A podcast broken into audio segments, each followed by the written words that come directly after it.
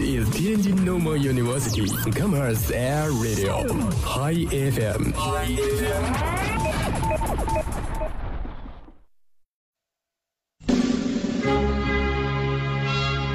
等一下，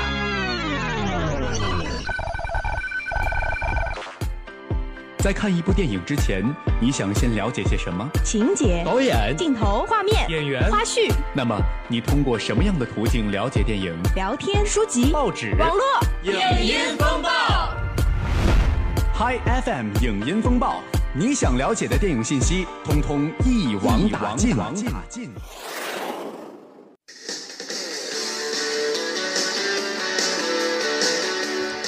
陈国坤在演李小龙，微博频转发显兴奋。近日，由黄百鸣监制，叶伟信执导，袁和平动作指导，演员甄子丹、张晋、熊黛林、陈国坤等主演的《叶问三》将于十二月二十四号正式在香港上映。此次甄子丹和陈国坤的真功夫对抗非常值得期待。《叶问三》香港首映前夕，陈国坤就曾在微博频繁转发电影相关信息，表示对电影期待已久。更与电影其他主演微博互动频繁，在首映礼上，陈国坤对于能再次出演偶像李小龙表示开心和兴奋，并表示非常认同监制黄百鸣先生对叶问系列电影的见解。黄百鸣先生表示，叶问电影系列每一集也有不同主题，第一集是生存，第二集是生活，来到第三集是生命。叶问师傅每一集都做很多好事去帮助别人，所以他在众人心目中是一个真正的英雄。希望大家看完《叶问三》后会继续帮助别人。徐浩峰导演的新作《师傅》上映一周，好口碑持续发酵。近日，片方曝光一支告白版片花，带领影迷重温影片中师傅师娘告白的精彩片段。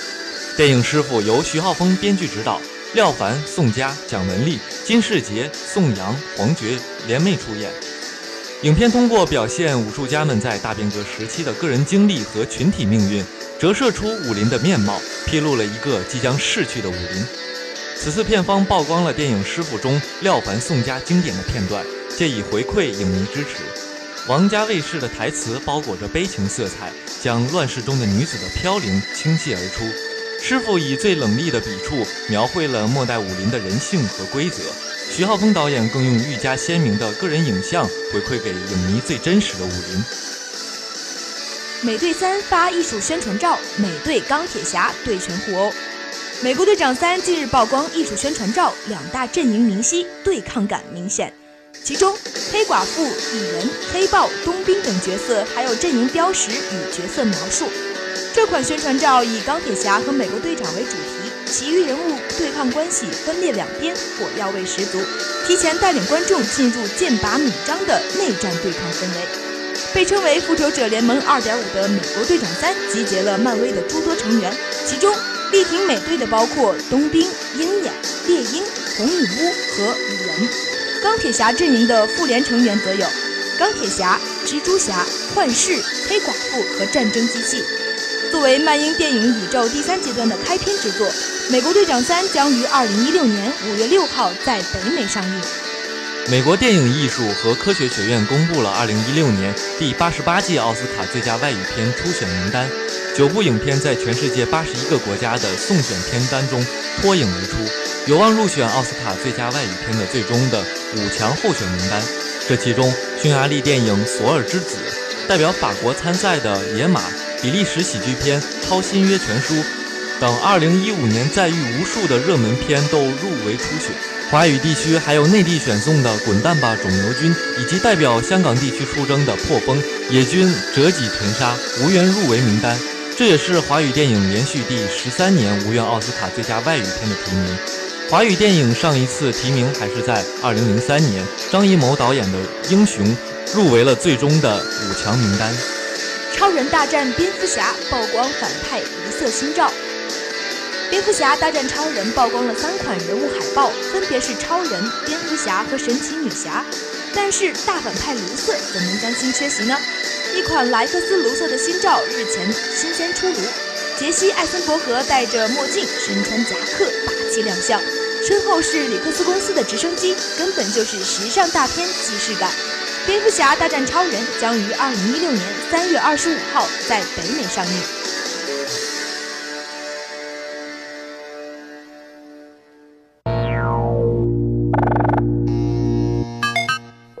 搜罗天下电影尽在影视雷达。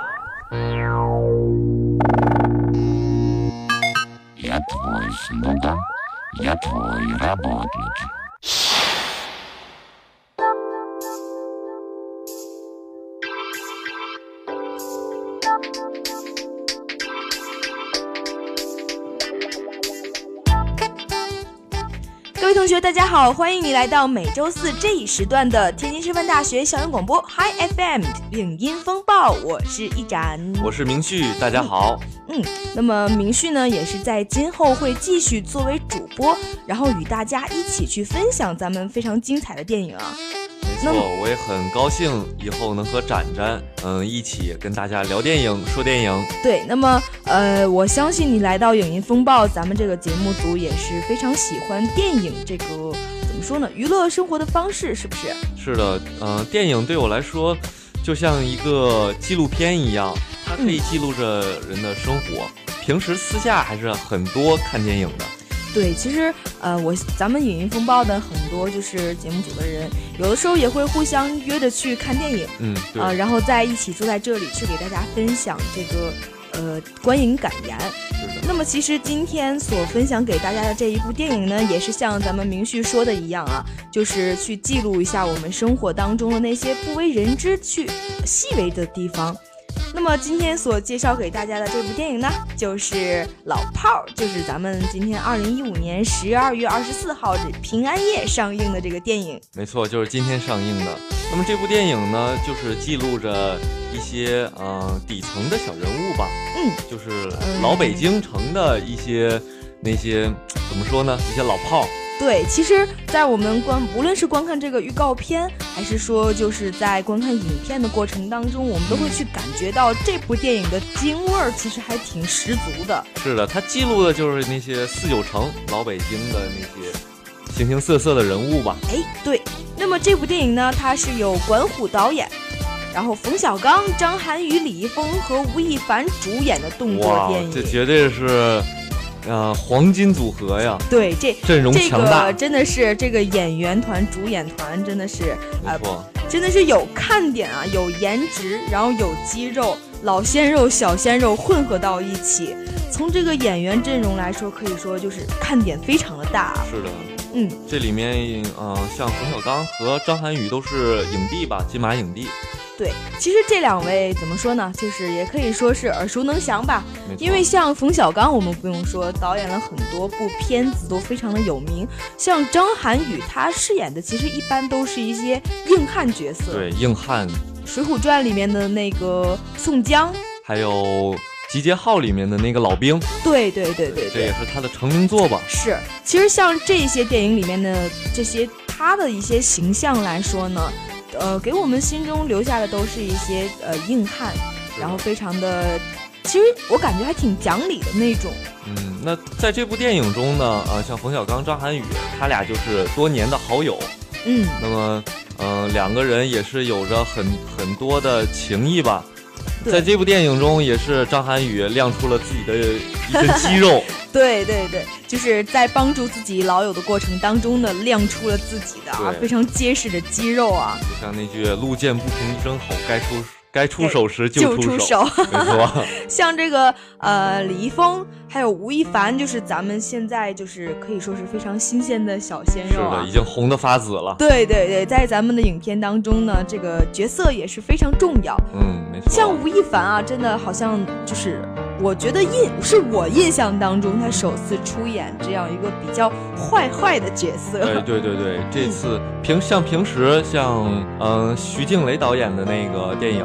对对对对对，他在那部电影里面去的可以说是非常小清新的那种，没错，挺符合他自己本人形象的。对，像像这一部电影里面，然后我看到他出场的时候，就会觉得他是那种呃又坏又帅的那种风格。对，在这部电影里面开豪车。然后斗车，然后，嗯，有一些好兄弟来打架，在这里面他演着一个就是京城的富二代吧。啊，对对，真的是有这种感觉。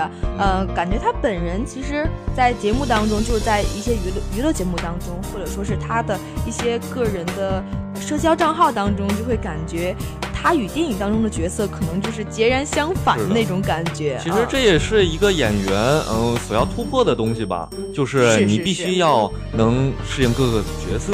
对，那么呃，我们也是非常的呃好奇，这样一部电影里面，它究竟是给我们展现了什么样的一个剧情内容呢？哎，对。那么这部电影的内容呢，其实就是有关于老北京四九城的一个老炮六爷，也就是冯小刚演饰演的角色，角色没错。他他的儿子，也就是李易峰饰演的小炮，嗯，和吴亦凡饰演的这个角色有一些矛盾。然后冯小刚为了自己的儿子吧，就重出江湖，然后就带着自己的好兄弟张涵予饰演的闷三儿一起重出江湖，杀出了一条血路。其实在这部电影当中呢，呃，他们几个人之间的这个关系之间的牵扯和他们所激发的矛盾种种啊，也都是我们现实生活当中就是或多或少都会遇到的一些东西。比如说像这个冯小刚饰演的这个老炮六爷。他其实，呃，对于他来说，因为他当年就是那种在四九城可以说是非常的风云人物啊。然后随着社会的巨变发展呢，他怎么说呢？就是有点跟不上这个时代的潮流。对，他还觉得这个世界是他当时的那个，他处于风云人物，他可以叱咤的，可以说是掌他掌控的那个时代。但是当自己的儿子真正就是遭遇一点点的那些磨难的时候，他再去解救儿子的过程当中，他就真的是发现了，这个时代对已经不是他所处于的那个时代了，已经不属于他的那个江湖了。对，所以说呢，像这样一种啊老少之间和新旧之间的这样的一个摩擦和这样的一个矛盾的一个争夺啊，就是也是我们非常大的一个看点。比如说在电影中吧，哎，老炮在发现他的规矩已经被金钱至上所取代了，那么道上再就没有那一句六爷的尊称了，他的地位也就下降了。是，真的是。然后吴亦凡饰演的那个富二代呢，他所崇尚的呢就是金钱至上，特别是在影片中对老炮这样一个算是长辈的人物吧，说一句放倒我们钱就不要了，或者说。老头，你是猴子请来的，是吧？对，就是他的一些台词呀，或者说是他的一些行为表现呀，都是非常体现咱们的一个时代特征，就是他的那处他处于的那个社会阶级的一个时代特征啊。像这个老炮六爷呢，其实也是有很多非常搞笑的一些行为啊，就是在电影里边。但是，呃，对于这个影片来说呢，其实它的一些背景应该就是设置在咱们的一个，呃，也是时代巨变的一个过程当中。没错，它展现了就是八九十年代这么一个，对，这样一个巨变，然后到了二十一世纪。嗯，因为对于咱们来说，其实咱们是九零后嘛，是的，对于这个是有一点体会的，但是可能。最深的体会的还是要当属八零后，没错，应该是八零后。八零后可能体现这种感受，这种社会变故非常深，或者说一些附带和年轻一代精神文化的一些分野，都在这种片中呢得到了一种很好的体现。然后这个社会是由这个闭塞慢慢的变到啊，不能说是闭塞吧，就是由慢慢的一种。呃，相对不开放的一个环境，到了一个特别开放的一个环境当中，特别像我们的父辈和我们现在，嗯，一些观念上的差异，尤其是西方文化的引进，对于咱们都是有一些很大的影响的。是，其实我觉得这个还是体现在很多方面的，是的。比如说，就是咱们就不说太远了嘛，就说咱们的父辈跟咱们之间。一些新时代的一些呃，不论是婚姻观念、爱情观念，还是说事业观念，咱们其实都有很大的不一样。没错，说到这一点就是很认同吧。嗯嗯，有很大的区别。那么像这部电影中呢，比如六爷，他就是在北京一个胡同里的普通老百姓。嗯，然后嗯，好打抱不平，讲江湖，讲义气，讲信用吧。是，但是他跟儿子之间的关系其实可以说是相当紧张的，因为他生活清贫，然后再加上跟儿子之间的这种观念上的冲突啊，可以说，呃，是他这个角色其实还蛮立体的。没错，就像影片中所展现的一些父子的矛盾一样，比如小炮李易峰饰演的小炮呢，他就是，哎，像胡同串子里的古惑仔一样，哎，仗着爹的庇护，所以一直在青春期里任性，和自己的父亲有着很大的冲突。是，像这两个就是老炮和小炮之间的这样一种，一个是青春期，然后一个是老年，自己坚守自己的那套文化观念。啊，你说这样不起冲突是怎么可能的呢？幸亏啊，他们都就是这个老炮啊，是有一个好友，就是这个闷三儿嘛，张涵予饰演的那个，可以一直就是给他去，呃，当一个怎么说呢，就是特别好的朋友，然后在背后去帮助他一把。嗯，就像这部电影展现的一样，有父子情，还有兄弟情，是，而且呢，最重要的呢，还有爱情。像这个爱情，嗯。怎么说呢？我觉得，要是我来观看这部电影的话，可能就不太会去注重爱情了。呃，我比较看重这一方面。那么，在这部电影当中，其实像许晴饰演的这个是的，其实就是扮演了这么一个，是给我们在这种兄弟情和父子情之间感动之余呢，还添了一点点的甜蜜啊。对，多了一丝温柔吧。是。那么，就像许晴饰演的话匣子，嗯，哎，话匣子呢？他在这部戏中呢，就像一个纽带一样，串联着老炮和小炮。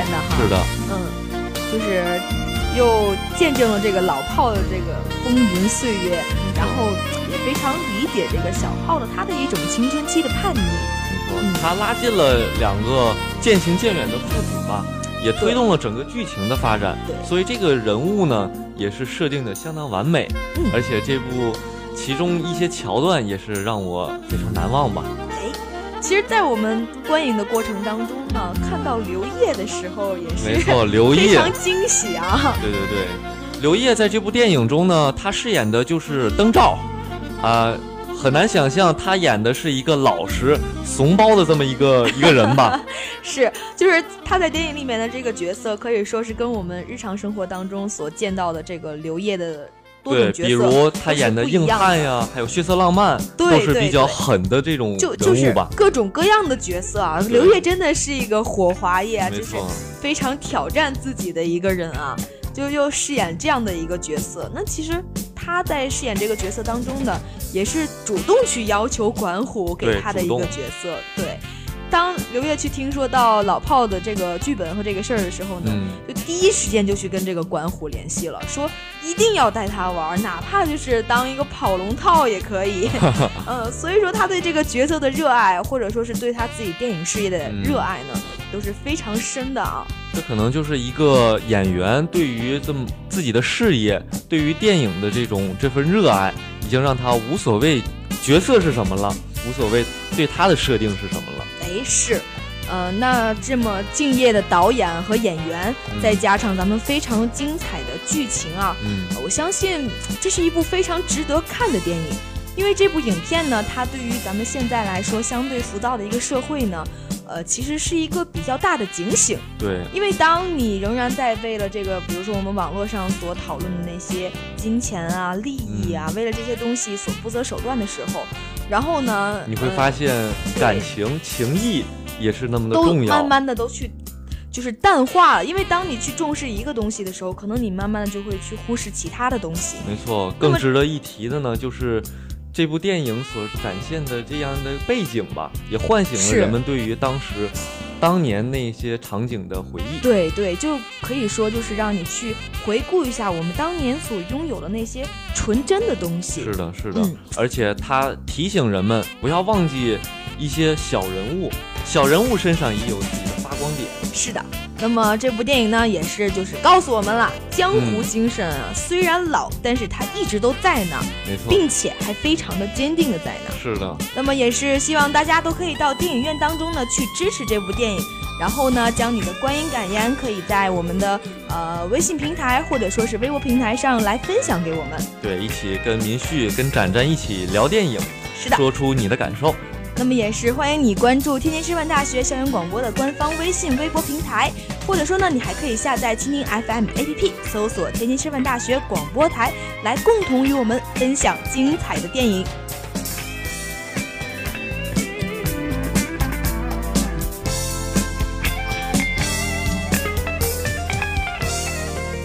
好的，那么下面进入我们的老电影环节。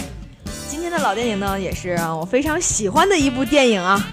呃，这部电影可以说是伴随着我的童年啊。嗯，我虽然已经观看过无数遍了，但还是觉得回味无穷。现在仍然还是想看，对，还是意犹未尽呀。是。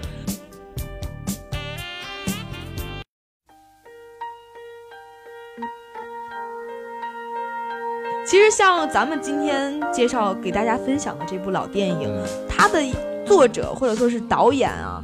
嗯，怎么说呢？我是非常敬佩他的。是的，他的动漫呢，也是陪着很几代人一起成长。嗯，因为，呃，像对于咱们呃今天给大家去分享的这一部电影来说，就这一部电影来说，就是它所展现的一些主题啊，或者说是画面啊，就是给人一种。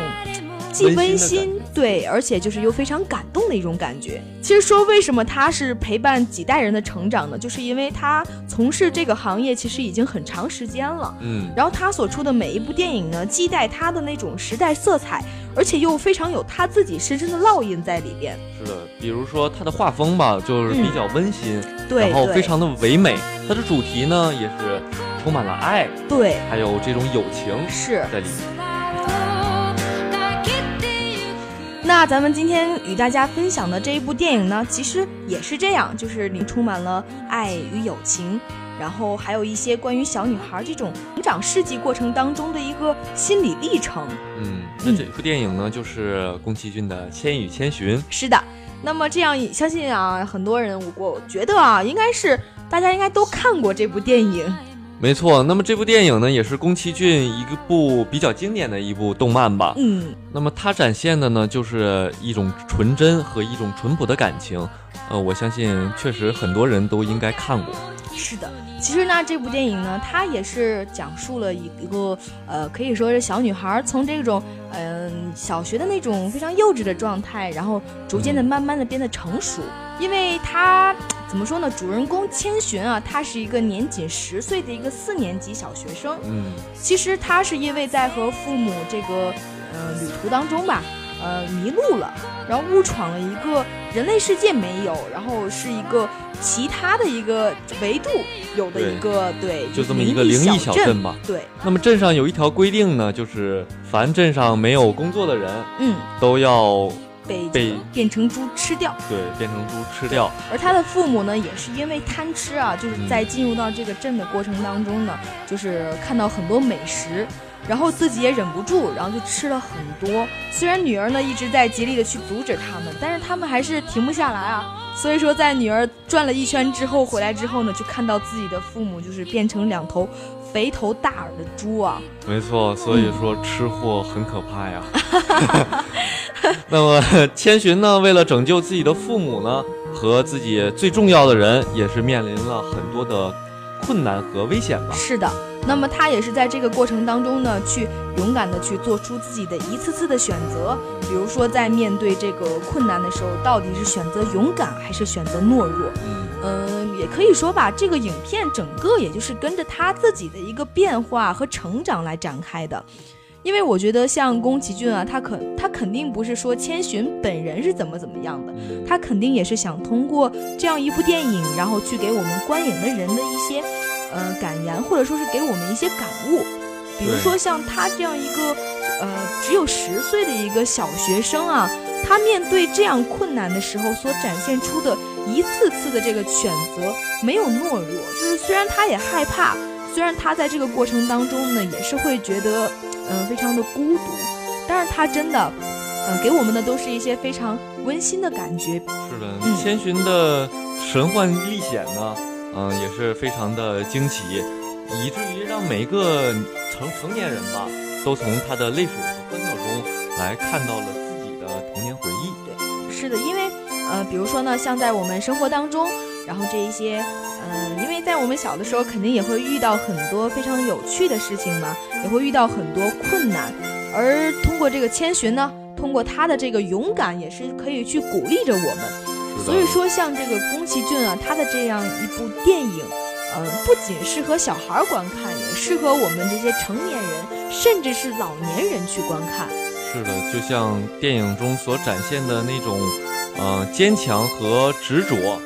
那种性格吧，还有一种爱，还有一种亲情、友情，嗯，适合每一个成年人都去学习。是的，那么其实《千与千寻》呢，它可以说是一部献给孩子，也是献给大人的童话。这个故事呢，虽然非常的简单，但其实它也非常的抽象。但是呢，我们可以看到千寻身上所饱含的这种坚强，和他这种非常执着的精神，和他这种嗯主角的这种光芒。对，我想这部电影打动人的地方呢，就是在于它的纯真。宫崎骏也掌握了这种力量，使得每个成年的人呢，也感受到了纯真的这样的美好。嗯，那么也是啊，比如说像我们成年人之间，可能就比较珍惜咱们就是友情啊，或者说是咱们亲情啊，就是跟咱们小孩的时候所想的那种友情跟亲情，其实都是不一样的。那么，呃，也是宫崎骏的一种他的一种神奇魅力吧，就是不同年龄段的人可以从这部电影当中去得到不同的东西啊。那么宫崎骏呢，在这部电影当中去塑造的这些温馨的画面和感人的场景，都是很难，就是让咱们去另外一部电影当中去找到同样的一个感觉。没错，宫崎骏的特点呢，就是用自己的动漫来打动人。是，所以说宫崎骏笔下的形象呢，是一个个人，而不是一个个没有知觉的卡通形象。是，那么所以说呢，这部电影给予它最高的评价呢，就是这是最好的动画。是的，以及它拥有一个最好的造梦师，就是宫崎骏。其实我觉得还可以另外提一点的，就是这部电影的配音，就是一些音乐，就是久石让嘛。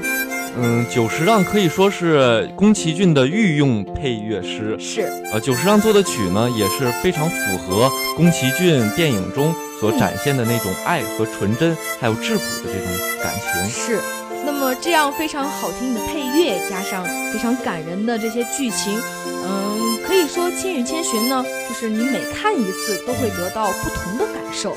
那么也希望大家呢，可以去网上啊，或者说是呃各种渠道吧，去搜索一下，呃，来观看这样一部非常精彩又好看的电影。好了，本期节目内容就是这么多了，更多精彩可以持续关注天津师范大学校园广播的官方微信、微博平台，参与我们的话题互动，留下你的建议与感言。如果你错过了校园的首播，可以在蜻蜓 APP 上搜索天津师范大学广播台。就可以听到往期的节目了，还可以进行互动。感谢您的收听，我们下期再见，拜拜，拜拜。